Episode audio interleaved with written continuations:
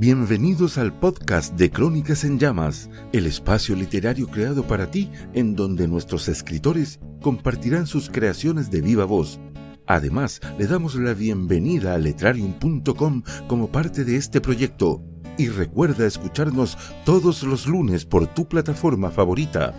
Un proyecto bajo la conducción de Lili Hernández, quien estará en compañía de Eduardo Segura en las atmósferas musicales. Crónicas en llamas. Hola, ¿qué tal? Espero que te encuentres muy bien. Estamos nuevamente como cada lunes y cabe recalcar que estamos ya cumpliendo el programa número 10. Muchas gracias a todos ustedes porque sin su participación no sería posible llevar este proyecto a cabo. Eh, quiero invitarte a que te quedes hasta el final como siempre tenemos bastante material con mucho amor y dedicación que semana a semana desarrollamos para ti. Estas publicaciones sobre el podcast siempre las hacemos a través de nuestras redes sociales. Contáctame por Facebook en arroba crónicas en llamas, por correo electrónico crónicas en llamas arroba gmail.com y coméntame qué es lo que te gusta de este podcast si te gustaría aparecer, si te has aburrido, cuál es tu parte favorita, si hay algún tema del que quisieras platicar en cuanto a lo literario o artístico, también estamos abiertos a nuevas propuestas. Y sin más, iniciamos con el relato a cargo de Letrarium. Autor Soledad Oriola. En Twitter, arroba Oriola Soledad. Hay palabras que se erosionan en la aridez de un recuerdo, en esos silencios arenosos que no pueden mascollarse, en esa despiadada espera que hoy se vuelve cavernosa, en tiempos varados que ya se han vuelto indigentes. Hay sepulcros donde la existencia se vuelve ingrávida en un proseguir anódino de devastación recurrente. Hay caminos de carencia, injustificada e inexacta, inquiriéndome de frente. Tan solo le pido a la fortuna que me deje descansar en paz, que me permita proseguir mi tránsito, pues ya solo deseo arrastrar mi alma maldita por limbos de espacio suspendido que serán mi eternidad, que deje de buscarme, que facilite la partida y que no intente rescatar de las tinieblas lo que ya es inalcanzable. ¿Quieres que tu escrito sea parte de nuestro podcast? Visítanos en www.letrarium.com y consulta la información. Letrarium, tierra de escritores.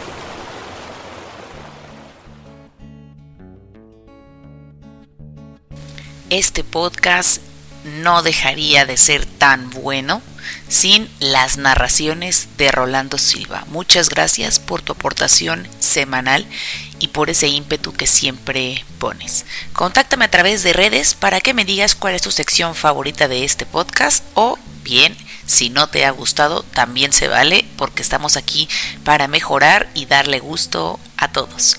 Adelante Rolando. No tengas miedo de los monstruos, solo espera que lleguen. Mira a todas partes, a la izquierda, a la derecha, en el vestíbulo, debajo de la cama, pero nunca, nunca mires arriba. Odian sentirse observados.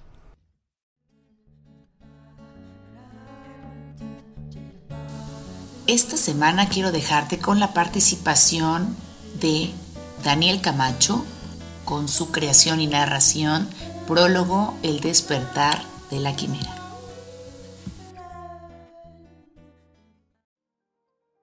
Corriendo a través de los aparentemente interminables pasillos del complejo médico subterráneo, el abuelo sudaba frío. La tensión era tan espesa que podía cortarse con cuchillo, e incluso entonces no sería exagerado describir que el cuchillo usado para tal tarea corría el riesgo de quedar mellado y romo tras tal esfuerzo. Las luces, incandescentes, emitían un color blanco semiazulado que iluminaba de manera innecesariamente intensa las paredes y el piso por los que transitaban. De no ser por las manchas descoloradas de sangre y otros fluidos que ocasionalmente decoraban el camino, hubiese dado la impresión de estar encerrado en una trampa al mejor estilo de una rueda de hámster. El calor, insoportable debido a la falta de refrigeración en el lugar, dificultaba aún más el movimiento y generaba incomodidades fácilmente evitables de haber algún ventilador o unidad de aire acondicionado. Pero lo único que había, entre uno y otro bombillo, eran pequeños extractores de calor girando lenta y constantemente, causando un ruido blanco tan adormecedor como fastidioso. Las pisadas se sentían incómodas debido al sudor acumulado en los calcetines, que se desacomodaban de los pies y le hacía perder el equilibrio con frecuencia. Los pasillos del gigantesco lugar, apenas lo suficientemente anchos como para permitir el paso de la camilla que empujaban desde atrás y poco más, separaba los extensos módulos de atención médica, que estaban compuestos por cuatro habitaciones de 12 por 12 metros cada una y 3 metros y medio de alto conformándose en pasillos de 24 metros que recordaban a las callejuelas que separan los edificios de las grandes ciudades, con la excepción de contar con puertas que se abrían y cerraban automáticamente al extremo de cada intersección. Llevaban al menos cinco minutos empujando la camilla en línea recta, sin nada que los detuviera ni ralentizara, a excepción de las puertas automáticas. Y aún así, no encontraban todavía una habitación disponible para prestar la atención médica que tan urgentemente necesitaban brindar. Los únicos sonidos perceptibles eran los de sus propias respiraciones y pisadas, y los latidos acelerados de sus corazones que bombeaban a toda brisa por el miedo y los inusualmente intensos esfuerzos físicos a los que se había expuesto por la vital importancia de su tarea. A pesar de la acechante desesperación que se apoderaba del abuelo con más fuerza tras cada segundo que transcurría, el médico que lo acompañaba parecía estar bastante tranquilo, sin sudar una gota ni mencionar palabra alguna, o tan siquiera despeinarse. Una expresión inerte se mantenía en su pálido rostro, decorado por unas extrañas cicatrices bastante prominentes que poblaban sus mejillas marcas de quemaduras al interior de sus labios y el uso de unos lentes circulares que eclipsaban sus ojos y cejas, como si fuese completamente apático la urgencia del anciano al que acompañaba y tuviese absoluta certeza acerca del resultado de sus esfuerzos, se limitaba solo a empujar la camilla tan rápido como podía. El extraño aroma del lugar inundaba los pulmones del abuelo, y le revolvía el estómago con cada aspiración, llenándolo de una repugnancia y asco tan ineludibles como insoportables.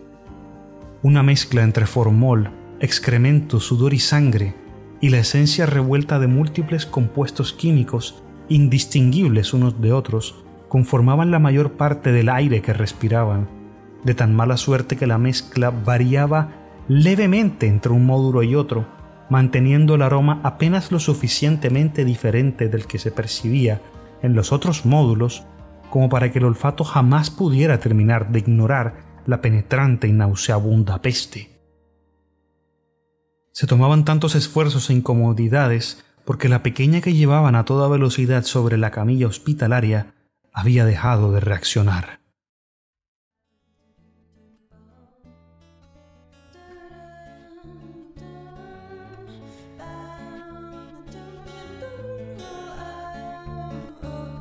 Muchas gracias Daniel por compartirnos este material con tanta calidad y tanta pasión. Si te ha gustado o bien quieres participar con tus propias narraciones en este podcast, no dudes en contactarme al correo electrónico crónicasenllamas.gmail.com y con mucho gusto te doy informes. Síguenos en redes sociales para que podamos platicar y nos digas qué es lo que más te ha gustado o lo que menos te ha gustado de este podcast. Y sin más, voy a dejarte con la cápsula que todos esperan semanalmente, ¿sí? la cápsula del gato del diablo, con esos datos curiosos que a nadie le importan, pero que no sabías que querías conocer. Adelante, gato.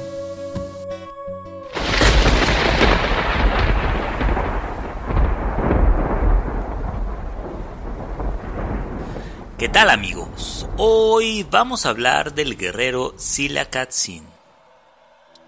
Esto es la curiosidad que no me mató. El origen de este guerrero es algo incierto. En el Códice Florentino lo nombran como otomí, palabra que se utiliza dentro de la jerarquía militar mexica, similar al grado de capitán pero también se trasquilaba el pelo como tal. Sin embargo, fuentes indican que era un guerrero de Tlatelolco que luchó al lado mexica. Este guerrero fue uno de los tres más temidos por los españoles. Incluso Pedro de Alvarado le tenía cierto respeto. Rezaba por no enfrentarlo en batalla, ya que lo había visto en acción en guerras anteriores. Su musculatura y el dominio con las armas fue lo que destacó del guerrero para que españoles y nativos le temieran. Se dice que en el campo de batalla no distinguía entre españoles y naturales. No podía creer que las caltecas se unieran a Cortés. Incluso pidió una batalla mano a mano con aquel capitán, lo cual Cortés rechazó sin pensar. La leyenda de Silacatzin comienza con la puntería milimétrica que tuvo para arrojar piedras el día del gran saqueo de Tenochtitlán, haciendo que retrocedieran los españoles.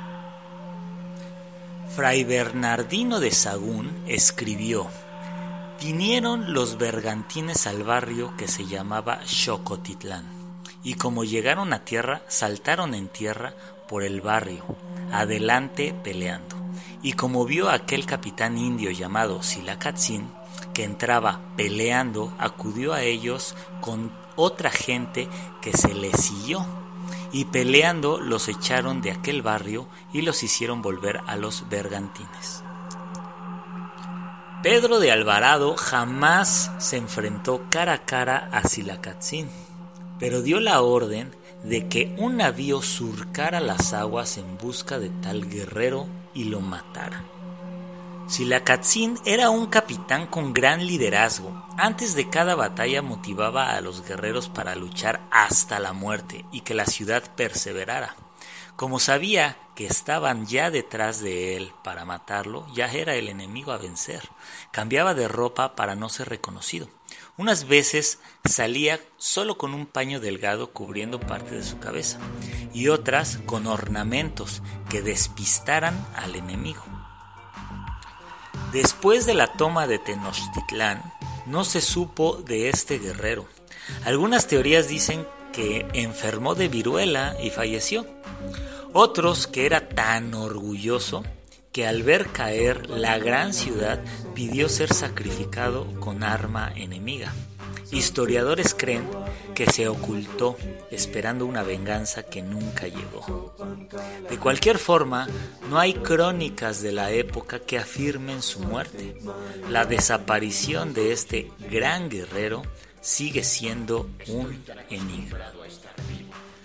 Espero que hayas disfrutado esta historia y no olvides seguirme en Instagram como el gato del diablo oficial.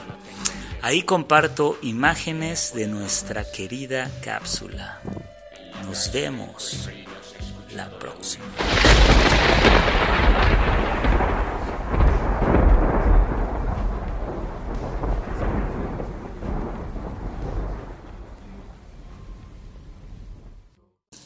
No olviden seguir al gato del diablo en redes sociales para que conozcan un poco más del material que también nos hace favor de compartir.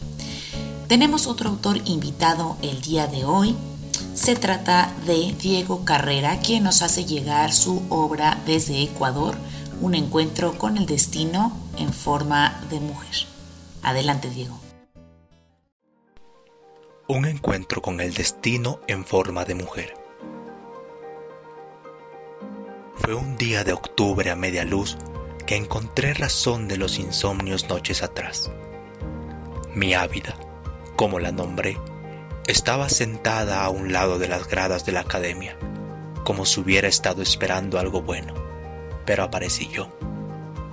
Y luego de encallar en su mirada, cual reflejo marcaba una lumbre bajo lluvia, reaccioné tartamudeando y faltándome las palabras, mas no el aire, y le invité a salir, a pasar por la vida, a apaciguar el tiempo, diciendo en tono de susurro, vamos a tomar un café. Pues quería calmar esas aguas en sus ojos y que llegue la primavera en sus destellos, sin imaginar que terminaría confundiéndome como el resto y llegaría a sentir que tengo un corazón latiendo. Aceptó. Ni su pasado o el mío amargaron el momento. Debimos de poner atención a las miradas del otro. Ella para entender que la admiraba y yo para descifrar sus intenciones. El reloj marcaba las horas demasiado rápido después de ese encuentro. Una tarde le acompañé a su casa, allí en la calle Cuba, y como no era costumbre, un torrencial había inundado el camino fuera de su ventana. El frío me hizo creer que su cariño estaba cada vez más distante del mío, pero no fue hasta ese invierno que se diera cuenta de lo que sentía, y luego de haberle pedido perdón, mostró también sus intenciones. Qué cobardía, ¿no? Entonces le dije, perdón, perdón por esta lluvia que te puede asustar, pero es que estuve llorando y mis lágrimas están llegando hacia quien las ha producido. No, son mis lágrimas de ayer por pensar en ti y que hoy te lloran de nuevo, me respondió con tono bajo y con una seguridad que no tenía antes. Aquellas dos frases, esos dos dramas del momento, incentivó por fin a la rebeldía con el destino. Ahora, ¿puedo llegar a dormir contigo, a curarnos la soledad y amar de nuevo y para la eternidad? Pregunté. Puedes venir a mis sueños y reclamar el tiempo de insomnio dedicado tarda toda la vida si quieres en irte, respondió. Entramos mojados para terminar con el llanto. Ella lucha por su destino conmigo y yo me aferro a ella, mi destino en forma de mujer. Muchas gracias Diego por este gran material. Recuerda que si quieres participar con nosotros o comunicarte, usa las redes sociales a través de Facebook arroba crónicas en llamas. Y cerramos este podcast con broche de oro, como siempre, con las narraciones desde México a cargo de Dolores Sotelo.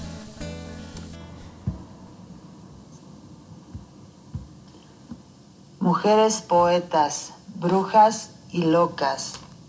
¿Las conoces? ¿Las has visto? Existen en cada mujer, pero solo cuando las despiertas.